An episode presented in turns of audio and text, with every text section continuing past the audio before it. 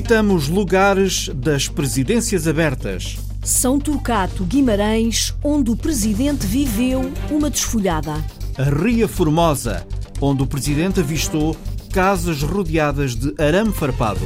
E como está hoje a Marinha Grande, onde o vidro estalou à passagem do então candidato. E no Porto, por onde andava Mário Soares. No Porto, Mário Soares ficava sempre no mesmo hotel, não era Miguel Bastos? A fachada discreta e austera em estilo português suave esconde um hotel de cinco estrelas clássico e sofisticado.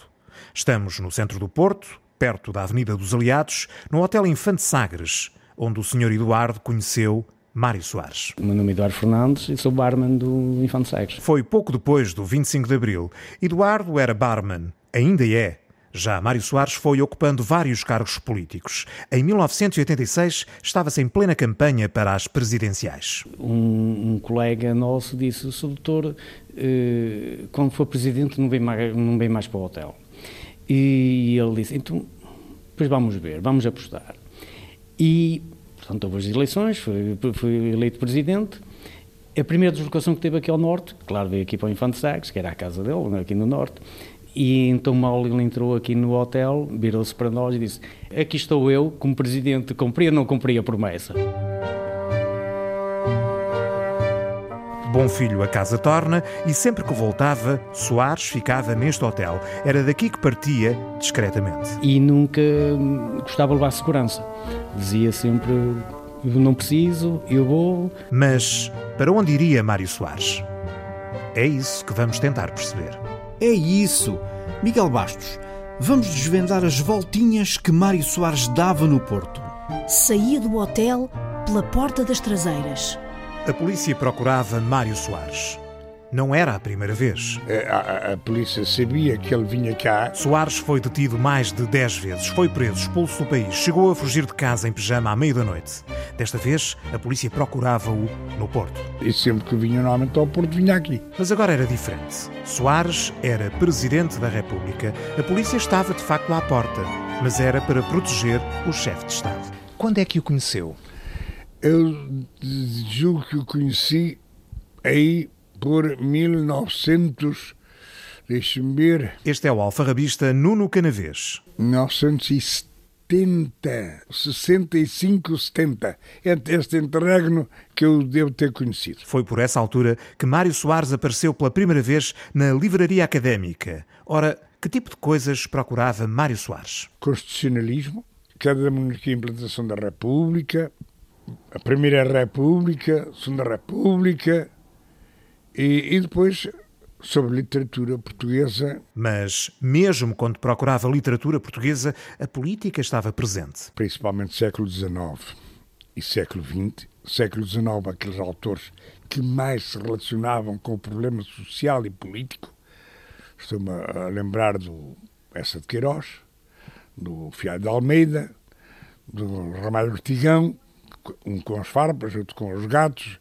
Depois ultimamente, nos últimos anos, passou também a comprar autores do, modernos, Torga, o Gaspar Simões, o Zé Régio, todos aqueles que se notabilizaram no século XX, ele também adquiria, principalmente, primeiras edições. Soares nunca se esquecia dos livros que tinha comprado e não gostava de gastar demasiado dinheiro em raridades. Quando Nuno Canavês lhe mostrava um livro mais caro, Soares respondia: Não, não, não, isso é caro demais, isso é muito dinheiro para mim, isso é para uma vez até disse, isto era para o Morim das Cortiças. Mas Soares andava sempre à procura, de livros e de autógrafos, por exemplo. Procurou, várias vezes, uma dedicatória de Miguel Torga. O Torga, como sabe, era muito parco em dedicatórias. E acontece que uma das vezes, segundo me disse o Dr. Mário Soares, que lhe pediu um dedicatório então, para um determinado livro. Não, não, não, eu não dou dedicatório, não dou dedicatório. E fugia, quer dizer recusava e ele era Presidente da República. E, e um dia, Mário Soares adquire um, um livro do Miguel Torre como dedicatória é, a uma senhora e diz, afinal você não dá dedicatórias, mas eu acabo a semana passada de adquirir um livro com dedicatória sua. E para que era a dedicatória? Para fulana, disse o nome da senhora. Ah, Ele disse mas tinha as pernas tão bonitas, essa senhora. Já Soares não se fazia rogado. Assinou vários dos seus livros e entregou-os a Nuno Canavês. Estão na montra, mas estes não são para venda. Outros sim. Num rápido olhar, vejo uma edição de autor de Escritos Políticos de 1969, Portugal Bayonnet, a edição francesa de Portugal Amordaçado, editado ainda antes do 25 de Abril, ou Portugal, Quelle Révolution, um livro de entrevistas a Mário Soares de 1976. A livraria académica fica perto da Praça Carlos Alberto, que em 1958 juntou mais de 200 mil apoiantes de Humberto Delgado e fez tremer o regime de Salazar. Para sair daqui da livraria, subimos a Rua dos Mártires da Liberdade, rumo à Praça da República. Faz sentido. Faz todo o sentido. Bons livros, boa mesa. Em Matozinhos, Mário Soares gostava de ir comer filetes e tripas. Entra aí, Miguel Bastos, nos Chanquinhas. É uma casa burguesa, com certeza. Um palacete de três andares em Lessa da Palmeira, Conselho de Matozinhos. Lá dentro, o ambiente é formal. Há um bar com sofás bordô, cadeiras de pele, chão de alcatifa que se estende para a sala principal, acompanhado dos lambris de madeira escura, lustres cortinados, espelhos e molduras douradas. Sempre que podia, Soares passava por aqui. Para comer o quê? Seria lavagante? Caviar? Foie gras? Diga lá, Sr. Marino. É comer os seus filetinhos de pescada, que ele adorava, e depois comer um bocadinho de tripas à moda Porto. Eh, Eram aqueles dois pratos que ele não dispensava. O restaurante chama-se Chanquinhas, nome popular para um restaurante português. Não surpreende que tenha caído no goto de Soares. Quando morava no exílio, a mulher, Maria Barroso, apanhava a caminhoneta para Paris, carregada de sacos com rojões e bacalhau. Os gostos e hábitos de Soares sempre foram previsíveis, mas as visitas aos Chanquinhas, essas eram imprevisíveis. Oh, o Sr. Presidente. Soares não passava despercebido, mas sempre que podia, dispensava confusão e protocolo. Uma ocasião fui eu que eu atendia naquela porta. Ele vinha eh, de chapéu, com o sobretudo muito puxado para cima, muito, eh, portanto, vinha de surpresa e incógnito. Uh, e eu abri a porta e fiquei espantado. O Sr. Dr. Marcos e ele disse: Não, tenho fome. Vai, leva-me para a minha mesinha. O Sr. César mostra-me agora a mesa de Soares junto ao fogão de sala. E o Sr. Dr. Mário Soares, quando vinha sozinho, não deixava que o seu motorista ficasse no carro, trazia-o e sentava-o à mesa com ele. Essa é, essa é muito importante que todo mundo saiba que ele era assim. E o Sr. Heitor mostra-me a zona onde Soares gostava de fazer uma pequena cesta. Fazia de conta que vinha à casa de banho, que é aqui à direita, e depois vinha-se deitar aqui para dormir a cesta dele eh, como, se, como se estivesse em casa. Tinha uma elevação no sofá e era um sofá antigo, mas era muito fofo. E ele chegava aqui com uma almofadinha e era 10, 15 minutos e ele já ia por aí acima como novo. Mário Soares esteve aqui no Chanquinhas pela última vez há cerca de oito meses. Veio com Santos Silva e Miguel Veiga, o fundador do PSD que apoiou Soares em 1986 e que faleceu há pouco menos de dois meses. E agora a história devia estar a chegar ao fim, mas não. Não consigo sair dos Chanquinhas sem um menu Soares servido na sala principal um folhado de camarão, dois filetes de pescada com batata sauté, as famosas tripas à moda do Porto, água, vinho branco, pão de ló de alvar e queijo da serra, cálice de Porto e café.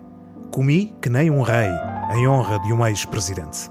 Só não tenho direito à mesa de Soares porque há sempre alguém à procura do seu lugar. Tenho clientes que ainda hoje vêm aqui e dizem assim: Eu posso me sentar na mesa do Dr. Mário Soares?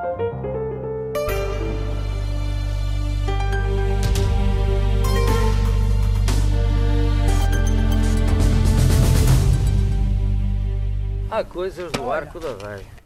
Foi aqui. Visita do Mário Soares, lembro-me perfeitamente. Foi aqui, em setembro de 86, que Soares inaugurou as presidências abertas. São Turcato, Guimarães, não foi? Vão 30 anos, e é assim. E foi assim. Assim como, Nuno Amaral. Escuta lá essa história. Ele chegou aqui, cumprimentou as pessoas todas, um indivíduo muito alegre, um indivíduo que saltava por aí, não quis saber se era a, lav a lavradeira ou se era.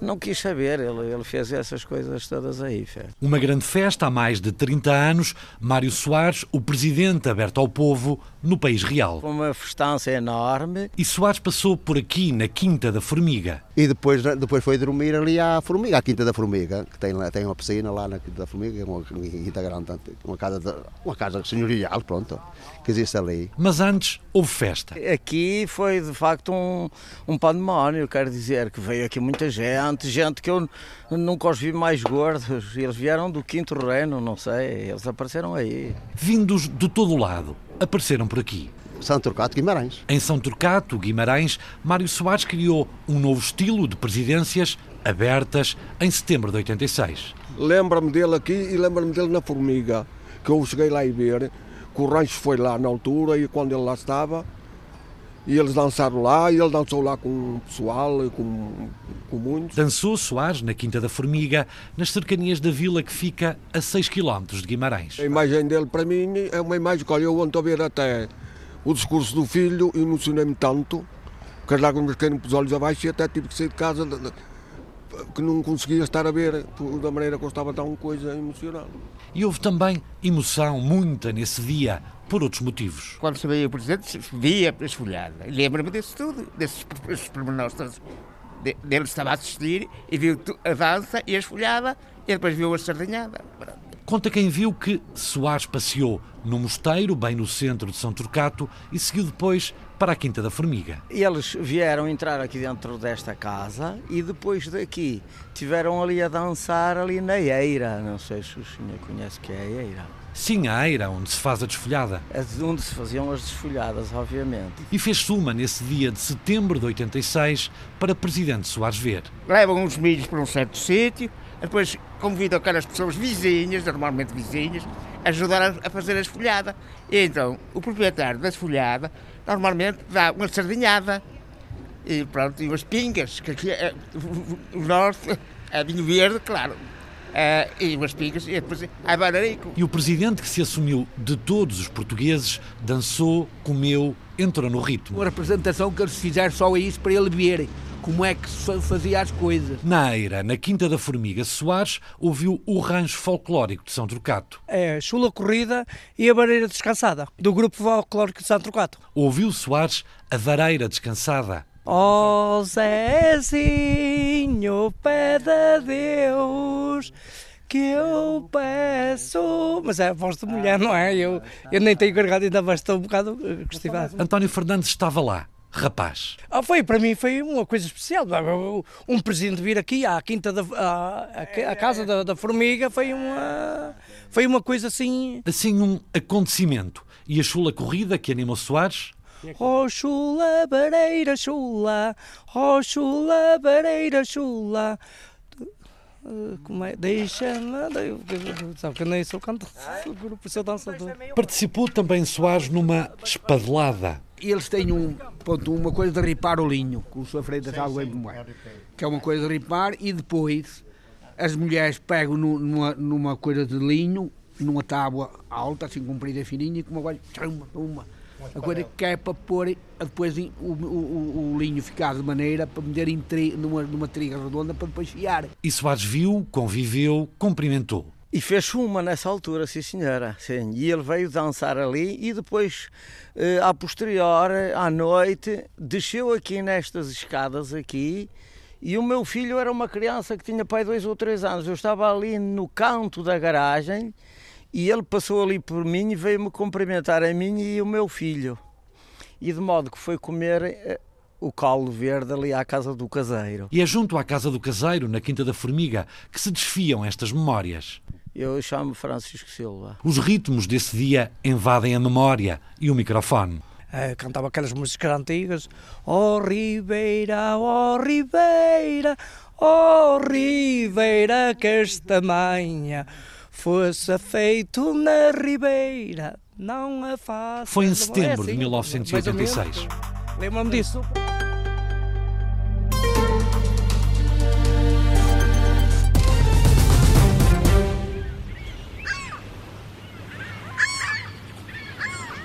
Quando Mário Soares esteve na Ria Formosa, no Algarve, em 1994, ficou a conhecer o que se passava nos hangares. Apontou soluções para uma luta que ainda hoje os moradores travam. Mais de 20 anos depois, o repórter Mário Antunes visitou a pequena aldeia rodeada de arame farpado, na Ilha da Colatra. É desta areia dos viveiros e do mar em redor que sai o sustento de quem aqui ficou, apesar da difícil condição de ser ilhéu e, sobretudo, se se é filho do núcleo dos Angares. Manuel Luís é ilhéu, neto de Manuel Lobisomem, o pineiro dos Angares. Não é mariscador nem pescador, escolheu ser jornalista, mas é aqui que vive, nesta espécie de enclave entre a Colatra e o Farol.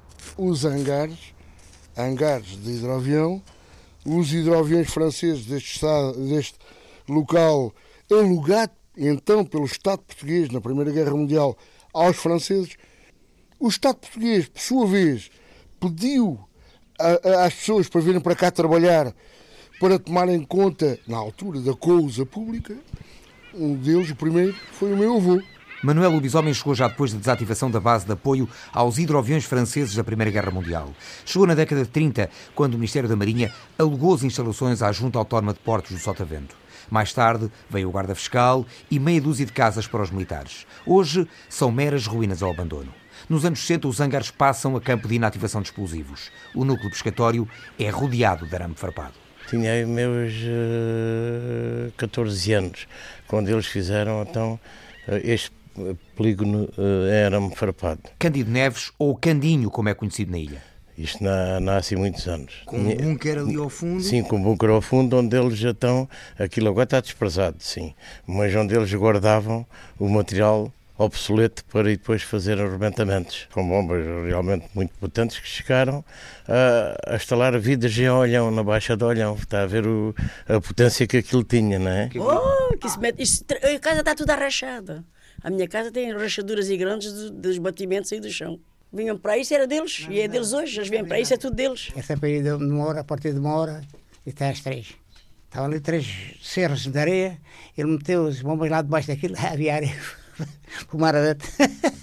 Era a Marinha. Era a Marinha. Cândido, Albino, Maria João assistiram durante décadas à detonação de engenhos explosivos, umas vezes na costa, outras numa espécie de bunker nas dunas dos Angares. Os anos passaram, o polígono foi abandonado, ficou o arame farpado e veio o Parque Natural da Ria Formosa. O que se pensava poder ser um aliado passou a ser visto como cupapão, isto é, só para passarinhos e peixinhos, e as pessoas eram como os outsiders.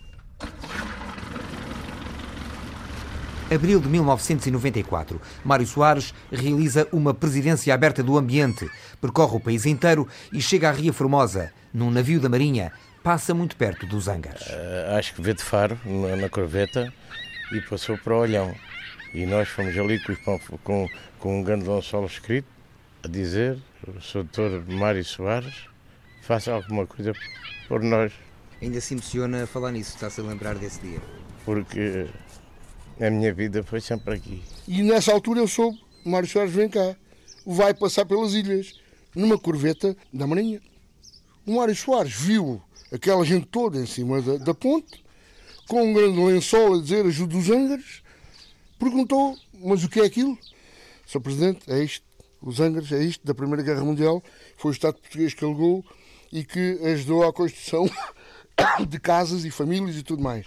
E o que acontece? E a partir daí entablou-se uma conversação sobre o que eram os ângares. Posteriormente, numa altura que estava de férias aqui ao largo da nossa costa, e o que ele achava que se devia de fazer é aquilo que se está a pensar que seja agora. A primeira coisa que ele disse era tirar estes postes que estão aqui de, de, de arames, que parecia ser um, um campo de concentração. Isto foi palavras dele, pelo mestre que estava lá. E a segunda parte era que isto devia ser as câmaras a resolver todo este problema. José Lezinho também esteve em cima do cais nessa manifestação que Soares observou à passagem do navio em 1994. Hoje preside a Associação de Moradores dos Ângares e a luta, tal como há 22 anos, continua a mesma. Ainda não temos transportes públicos, o cabo da luz passa debaixo dos nossos pés, não temos energia elétrica. Resumindo, perante tanta falta de condições, ficam as casas, morrem as pessoas. Porquê? Porque não há renovação. Manuel Luís ficou recusa a ideia de deixar que os Angar se transformem numa espécie de terra de ninguém. Nunca podia esquecer A gente comeu o pão que o diabo amassou nesta ilha. Vinha aqui para a escola com água pela barriga e os meus irmãos. Sofremos muito nesta ilha. E agora. Custa-lhe muito pensar que os querem correr daqui? Nem quero pensar. Quero ficar aqui. Eu digo sempre ao meu filho: gostava muito de morrer nesta casa. Quero estar no meu canto. Vitorino Neves, nascido nos Angares, essa pequena aldeia pescatória rodeada de arame farpado.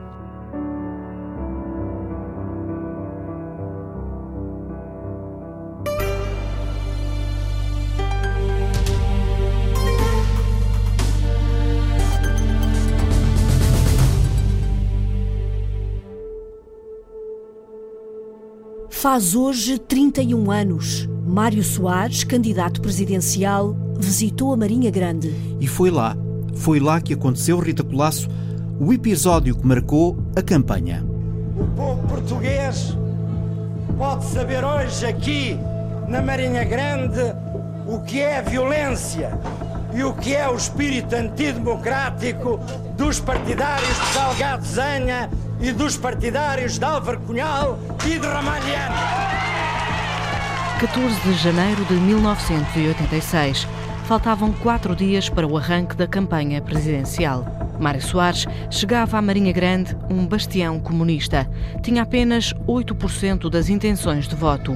E visita uma das poucas fábricas de vidro que tinha recebido apoios do Estado quando Soares era primeiro-ministro. Soares é barrado à entrada por operários de outra fábrica que não tinha recebido incentivos. Encaram gente da minha comitiva. Eu próprio fui agredido, mas isso não me impediu de circular em Portugal, porque Portugal é uma terra de liberdade, não é.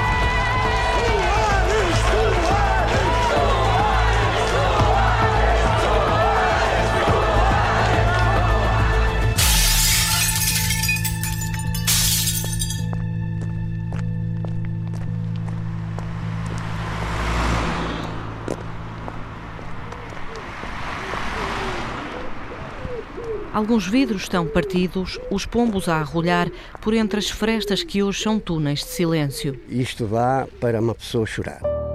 Trabalhei aqui. Alfredo Damaso, 78 anos, 28 ao serviço da fábrica Stephens. É por lá que está agora a passar a pé. Eu aqui há tempo estava, estava ali no largo, a ver o ambiente, né? E às 6 horas, que era costume, quando tocava a buzina, né?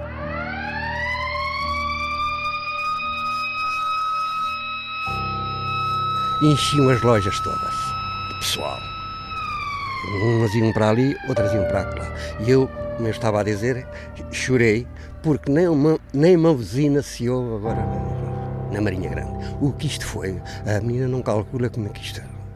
Na Ivima, que também era uma grande fábrica, e, e, e o Santos Barosa, e essas coisas todas. O Santos Barosa ainda está na atividade. De maneira que é este cenário assim. Viveu mais de 200 anos esta fábrica-escola Irmãos Stephens. Os fornos encerraram em 1992. Com eles foi-se aos poucos o calor de uma indústria do cristal e do vidro que animou e alimentou tantos na Marinha Grande. Mas eu estava a pôr a rolha nas garrafas. De vidro? De vidro. Eu tinha, tinha uma máquina, não é? Punha lá a, a rolha depois batia até ficar aquilo direitinho, não é? Hoje são sobretudo os moldes de plástico que dão emprego à terra. É, aliás, um dos maiores centros de fabrico de moldes no país. De maneira que depois trabalhei e em relação ao Mário Soares, porque foi sempre uma pessoa que eu admirei muito e não me importa dizer que sou fã dele, votei nele e pronto, aqui até me chamava fascista, até, até havia um tipo que me chamava Bochechas, Está a ver? Eu, pronto, pertencer, é, estar no, no PS. Não. Mas o que é que se passou então nesse dia? Quando, quando se fala de que o Mário Soares foi agredido aqui na Marinha Grande, sim, sim, sim, o senhor estava cá no dia em que ele fez a visita? Eu estive presente.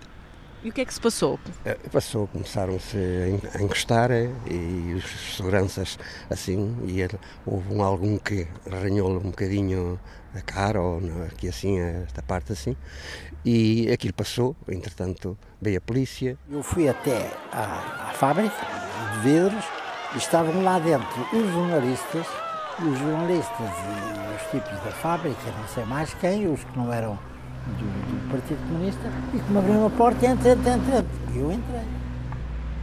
Sim, muita gente imigrou, imigrou. E outros tiveram que se enrascar por aí, tinham umas oficinasitas próprias, não é? Já, já, porque no fim do trabalho deles estavam em casa, não é? Tinham uma oficina e transformavam no vidro, não é? Esses ainda se safaram um tempito, mas depois veio aquelas leis também assim um bocado caricatas, porque antes podia-se trabalhar e, pronto, era aquele e aquele mesmo. Agora há aquele, aqueles impostos e aquelas coisas todas. Isto está de rastro.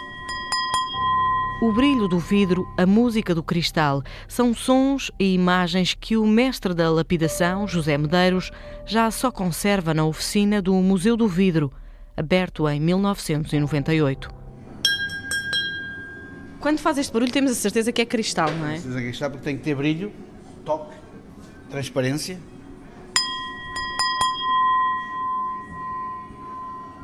Isto é música, dá para é. fazer música. Se lhe fizer num copo de vidro Isto é um copo de vinho tinto. É um copo de vinho tinto, um copo normal. Feito à máquina, está a ver? Que as máquinas fazem essas coisas. Temos que ter as mãos que ajudam, temos que ter os olhos e o ouvido.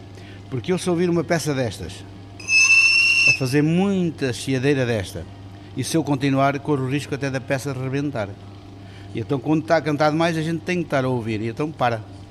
Exemplo, Mas as peças cantam, não é? Sim. Se for um, um copo com uma haste, e se eu fizer esta vibração, a haste está sujeita a saltar tenho que a isolar e mantê-la sepela na viola. Agora, agora aqui posso apertar mais a peça, já não faz o tal barulho, está a ver? Não há um lapidário empregado numa fábrica ou numa oficina. Os que há estão em casa, têm lá uma maquinazinha destas e de vez em quando uma fábrica ou outra precisa de umas pequenas coisas e dá-lhe esse trabalho e paga-lhe. Agora, como emprego como era antes, isso já há mais de 10 anos que acabou os seus colegas, no fundo, com quem trabalhou tanto tempo, o que é feito dessas pessoas, das pessoas que, que estavam ligadas ao, ao, ao setor é, da indústria vidreira? Muitas fábricas de vidro que fecharam, muitos foram para os moldes. Eh, as pessoas eram milhares de bicicletas com a cadeirinha à frente para trazer os filhos. Toda a gente pedalava e quando chegava, porque tinham que entrar aí aos 5 minutos para a hora de entrada, e ouvia-se um apito, uh, olha, aí vima. Uh, é a fábrica, toda a gente conhecia os apitos. Os apitos eram diferentes. Eram diferentes.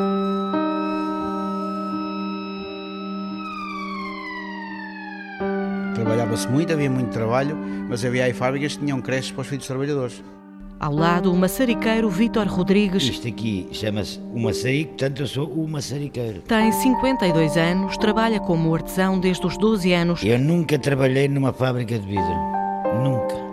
Trabalhei sempre assim no artesanato em vidro. Faz objetos de vidro em miniatura que molda com maçarico, imaginação e pinças. Às vezes até passa o tempo e não damos por ela. A arte de Vítor divide-se na terra por apenas quatro ou cinco maçariqueiros. Há uns que faleceram entretanto, outros deixaram, estão vivos, mas deixaram, deixaram de trabalhar, mas não vai, não vai continuar.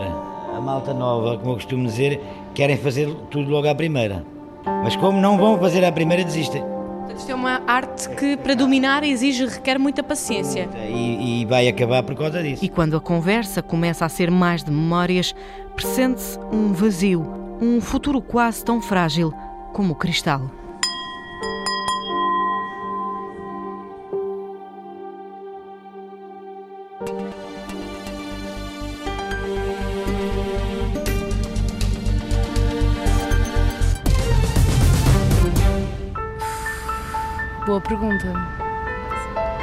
Uma excelente pergunta. O que é para mim a liberdade em 2017? Eu acho que em Portugal estamos muito bem e muito desenvolvidos a nível de liberdade em comparação ao resto do mundo. Que é uma coisa, é um conceito que está cada vez mais danificado. Mas a liberdade não existe totalmente, não, não pode existir totalmente. Não podemos querer a liberdade de lixar o parceiro. Para mim a liberdade já temos desde o 25 de Abril, não é? Portanto é eu fazer aquilo que quero, dentro dos limites. É nós podermos escolher por nós, quer seja o que nós fazemos uh, da nossa vida, quer seja o que nós dizemos, com quem podemos estar, com quem podemos relacionar-nos. Poder escolher aquilo que eu digo, aquilo que faço no futuro e nada disso estar condicionado pela a minha condição social, o dinheiro que eu tenho, o sítio onde eu vivo. Espero que Portugal continue a poder usufruir dessa liberdade, porque tantos lutaram. No dia do funeral de Mário Soares, fomos até a Alameda. A repórter Sandra Henriques procurou memórias do comício da Fonte Luminosa. Final de manhã de terça-feira. Pelo passeio fora vai Laura Ferreira, uma mulher baixa, de cabelos grisalhos. Vai a caminho do trabalho, de cara fechada. Está triste pela morte de Mário Soares neste dia do funeral. Vai para os prazeres, hoje não posso estar presente, mas também tenho lá o meu falecido marido e eu vou ver onde é que ele está e vou-lhe fazer lá um, uma homenagem assim que puder. Não recorda os pormenores, mas esteve aqui no comício do PS da Fonte Luminosa a 19 de julho de 1975. Passei por aqui porque eu gosto muito dele, precisamente é, um, é uma pessoa que é realmente do meu partido e eu sempre adorei aquele homem, é um excelente homem, bom coração, tudo. Mais à frente caminha um homem de bengala, Duarte Soares, um dos milhares de portugueses que assistiu aqui ao discurso do então líder do PS, Mário Soares, no verão quente de 75. Estava cá, mas não me recordo do discurso. Foi no discurso da Fonte Luminosa que Mário Soares pediu a admissão de Vasco Gonçalves, então chefe do quarto governo provisório, e alertou para uma revolução que podia estar em perigo, apontando o dedo aos dirigentes do PCP e da Intersindical, a quem chamou de irresponsáveis. Irresponsáveis! Fingindo acreditar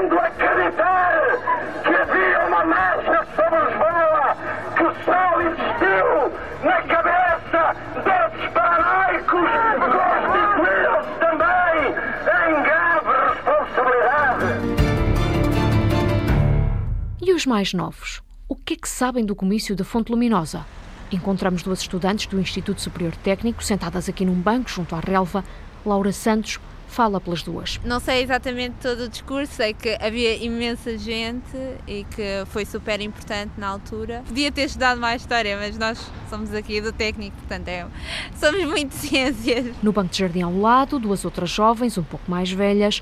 Uma delas, Daniela Rosa, interpreta o legado de Mário Soares de forma particular. É por causa do Mário Soares que temos a liberdade de falar mal de quem quer que seja e quero agradecê-lo imenso. Daniela já nasceu em democracia e não sabe o que foi o comício da Fonte Luminosa, ao contrário de Henrique Cristovinho, uns metros à direita, faz exercício nas máquinas de ginástica ao pé da relva. Representa-me um bom estadista, um bom chefe de Estado, pronto, foi, foi, fez tudo naquilo que, que ele ambicionava, não é? E há uma coincidência. Henrique tem dois netos, um rapaz de 25 anos e uma rapariga de 30, que estudaram no Colégio Moderno, fundado pelo pai de Mário Soares. Foram ambos, formaram-se no, no Colégio Moderno colégio dele, de maneira que até conhecem a família dele, praticamente filha e tudo, lá através do colégio e tudo. Iremos encontrar mais tarde um ex-professor do Colégio Moderno, mas para já o que encontramos é alguém que franze logo a testa quando dizemos o nome de Mário Soares. Na mesa ao lado, quatro reformados afastam-se quando ouvem o nome de Mário Soares. Preferem não falar sobre o assunto. Há apenas um, Luís Graça, que fica à frente do microfone e recorda que na altura do comício da Fonte Luminosa não conhecia bem Soares. Epá, então ele, ele foi, era no, uh, a gente neste tempo não conhecíamos bem ele, que ele estava fora, estava exilado em França, não sabíamos bem, mas que de facto que era melhor no aspecto em relação ao regime que estava, ah, isso era de facto. Era melhor. Uns metros à frente, no parque infantil, está um homem de cabelos brancos, olhos azuis e sorriso largo. Enquanto empurra o baloiço do neto de dois anos e meio, traça um retrato de Soares como um homem pouco consensual. Enfim, tem pessoas que gostavam e pessoas também que naturalmente não gostavam, não é? Depende da, da, da cor política, não é? Porque os políticos há quem gosta, há quem não gosta. Um espaço ao lado, num banco de jardim, José Moreira, boina na cabeça, destaca o papel do histórico socialista na conquista da liberdade. Tenho a maior admiração por Mário Soares, um amante da liberdade, da democracia. Ao lado de José, o filho Ricardo. Teria 11 anos na altura do comício da Fonte Luminosa não se lembra, mas ambos recordam a própria ligação à família Soares através do Colégio Moderno. Toda aquela gente te tratou bem, gostaste muito daquela família. É um colégio extremamente organizado, eh, trabalha-se de forma séria, de forma rigorosa, disciplinada. Foi um prazer trabalhar lá durante vários anos, foi um prazer mesmo. E lá fica um filho e pai a apanhar sol junto à fonte luminosa, a meio de um dia que tinha começado cinzento na cidade de Lisboa. Nesse dia, ouvimos falar do Estica o ciclista que chamou a atenção do repórter Felipe Santa Bárbara. Ontem fiz referência a um uh, ciclista que acompanhou o percurso desde o Campo Grande até aos Jerónimos e hoje uh, está aqui outra vez uh, para acompanhar o percurso dos Jerónimos até ao Cemitério dos Prazeres. Eu tive a oportunidade de falar com ele antes de começar então este uh, cortejo. Chama-se José Gonçalves, é mais conhecido por Estica no mundo das bicicletas segue uma vez mais e está a representar a Federação Portuguesa de Cicloturismo e utilizadores de bicicleta, como aliás a bandeira que transporta consigo uh, permite uh, facilmente reconhecer. Na bicicleta vermelha e preta traz também um cravo Ora, este, este, este ciclista está aqui a prestar uma homenagem a Mário Soares. Soares, que era membro honorário desta federação. Este ciclista mostrou mesmo a ficha de uh, Mário Soares, bem como uma fotografia do antigo Presidente da República montado numa uh, bicicleta e hoje está aqui em representação então desta Federação Portuguesa de Cicloturismo e Utilizadores de Bicicleta a pedalar. O Estica Vamos conhecê-lo. Meu bom dia para todos os ouvintes. O meu nome é José dos Santos Gonçalves, criado e nascido em Santa Cruz de Vinhais, lá vem no Nordeste Transmontano, mas na gíria do ciclismo apenas o estica. Para mim a bicicleta é um símbolo muito forte pelo exercício que executo mais ou menos diariamente ou dia sim, dia não, de muitos quilómetros e cada facto me tem dado uma saúde fantástica. A repórter Rita Fernandes foi ter com o pelotão do Estica. Olá, bom dia. Bom dia, de manhã. Está tudo bem? Tudo bem. Senhor José, aqui estou eu. Tudo, tudo bem? Bom dia. Cá está o, o Estica. Gostaria de apresentar aqui o nosso companheiro e amigo. Agora apresente-me os três, os três companheiros.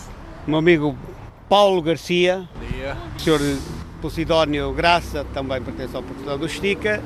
E o senhor José Félix. E eu, José Gonçalves. Como vê, todos eles têm o nome à frente, de facto, na, na jersey. Olha, aquele é o número 1. Um. Olha, está a trabalhar. O motorista da Carris também faz parte do grupo. É, é, aquele é, é um dos, dos melhores que temos no grupo mas está a trabalhar, está a ver, não pôde vir hoje. Amanhã bem, mas hoje está a trabalhar. Terças, quintas e domingos, normalmente, Joaquim Chaves, encontramos-nos aqui. O grupo é maior, só que a maioria trabalha. Realmente... Isto é a equipa de reformados. Senhor José, como é que surgiu esse nome, o Estica? Este nome surgiu pela simpatia dos meus companheiros que acharam por bem criar um grupo. Mas criar um grupo porquê? Mas não disseram nada. Só depois de tudo cozinhado é que me chamaram e me informaram que de facto iria ser criado este grupo denominado o Pelotão do Estica e eu perguntei, mas porquê? Porquê esta razão? Epá, tu és um símbolo do ciclismo, és o nosso símbolo. Disse, minha santa nossa, isto de facto é de louvar numa época destas o velhote ser elogiado desta forma. Senti-me muito feliz e fomos com o projeto para a frente, portanto eu só fui intervir na escolha da, da, da cor e no tamanho do, do fato, como é óbvio. Mas porquê o estica? Porque eu, de facto, costumo participar em muitos eventos de cicloturismo e comecei a, a, falar com as autoridades e a ajudar a tapar cruzamentos. A autoridade vai e fecha o cruzamento, continuam com as motas e eu fico no cruzamento. Estica, puxa para as forças que eu não tenho, estica. A ponto que hoje, milhentenas de ciclistas, como é que se chama o senhor, não é José Gonçalves? Eu estica. E há pessoas que sabem o seu nome próprio? Ou há pessoas que só conhecem mesmo pelo estica? Sim, de, de, de, uma regra geral, há pessoas que não sabem o meu nome próprio. Às vezes falam, Astica! É conhecido em todo o lado. Não raramente passa, Astica! Mas és mais conhecido, é mais conhecido que o vinho do Porto. Como é que entrou a Federação aqui na sua história? Como é que chegou à Federação? Eu não pedalava. Os meus 54, 55 é que comecei a andar com uma bicicleta muito lento, cansava muito, mas depois comecei a adotar o meu sistema para desenvolvimento.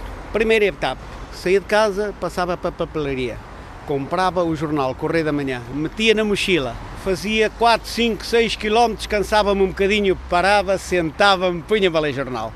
Assim, mas não desistas, agora é para continuar. Depois eu pensei em ter seguro. Passado pouco tempo encontrei um motorista de um autocarro em que me disse, pá, a Federação de Cicloturismo e Utilizadores de Bicicleta na Bernardino Lima. Deu-me logo imediatamente os contactos, aí fui à Federação. Aceitou a minha inscrição e a partir daí tem havido uma ligação muito forte com a Federação. Por graça passei a trazer um balustrozinho com uma bandeira portuguesa. E agora vejo que também tem uma bandeira portuguesa atrás do capacete. Até no capacete. Até que um dia o Sr. Presidente diz: ah, tu podias trazer uma bandeira da, da Federação. E um dos percursos que fez com a bandeira da Federação foi realmente no, nas cerimónias fúnebres de Mário Soares, que era um membro honorário da Federação. Sim. Foi um dos percursos que me foi pedido pela própria Federação se eu aceitaria este desafio. Aqui não se trata de uma cor política ou de um partido ou de gostar ou deixar de gostar, mas sim uma homenagem que a Federação, no meu entender, deve prestar precisamente ao Dr. Mário Soares. Eu sou a única pessoa que de facto ando com a bandeira, nunca me negaria, a, fosse a que título fosse, prestar esta homenagem. Fui logo no primeiro dia junto ao Campo Grande à residência. Segui então o percurso daí até aos Jerónimos e no dia seguinte dos Jerónimos até aos Prazeres. Com a bandeira da Federação Com bandeira. E, com uma, e com uma fotografia de, de Mário Soares, certo? Levava a bandeira da Federação, que é o símbolo da Federação. Para Mário Soares levava uma rosa e um cravo no segundo dia. O símbolo da liberdade, Da liberdade. e o símbolo da rosa que era de facto a do, a do, do Dr. Mário Soares. Chegou a andar alguma vez de bicicleta lado a lado com o Mário Soares ou não? Não propriamente porque eu na altura ainda não andava de bicicleta, não posso dizer que sim, não. Esperem só, meninos. Meninos, portem-se bem. Para me portar mal, estou cá eu. Isto é um livro que traz muitas coisas antigas. Agora. Está aqui perto. Aí está, olha. Mário Soares, durante a presidência aberta em Sintra. 1994. Exato. Sócio honorário. É a ficha de inscrição de Mário Soares, está Esta é aqui. a inscrição, de facto, do, do Dr. Mário Soares. Bom dia, Rita Fernandes. Muito obrigada. Obrigada pela um vossa dia ajuda. destes. Bom passeio. Foi ótimo. Ok, Muito obrigado. Obrigado. obrigado. Ora, meus amigos, estiquem, puxa lá.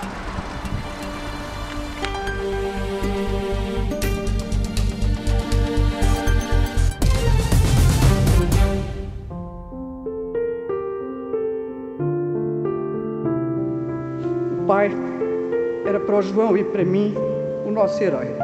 No início de dezembro de 1967, a polícia política, a PIDE, prendeu mais uma vez o meu pai. E nos dias cinzentos e de chumbo da ditadura, quando íamos visitar ao parlatório do Aljube ou a Caxias, Uma vez por semana, 15 minutos, no parlatório separados por grades. a nossa mãe e o nosso avô nos diziam que não podíamos chorar na presença dos PIDs. Não se chorava à frente dos PIDs. Era ainda e sempre ele que nos dava alento. Dessa vez, apesar do esforço, não fomos capazes de aguentarmos. Foram tempos difíceis esses das prisões, da deportação em São Tomé e do exílio em Paris. Foi ele que nos deu ânimo a todos. Ensinou-nos desde muito pequeninos a não termos medo do escuro, nem das ondas do mar da Foz do Arelho. Meu pai, Mário Soares, afirmou-se como uma das grandes figuras do Portugal democrático do 25 de Abril. Nos cursos do Aljum, consegui arranjar um bocado de papel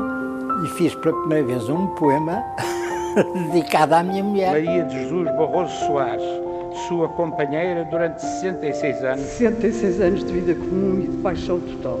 Adeus, querido pai. Até sempre, querido pai.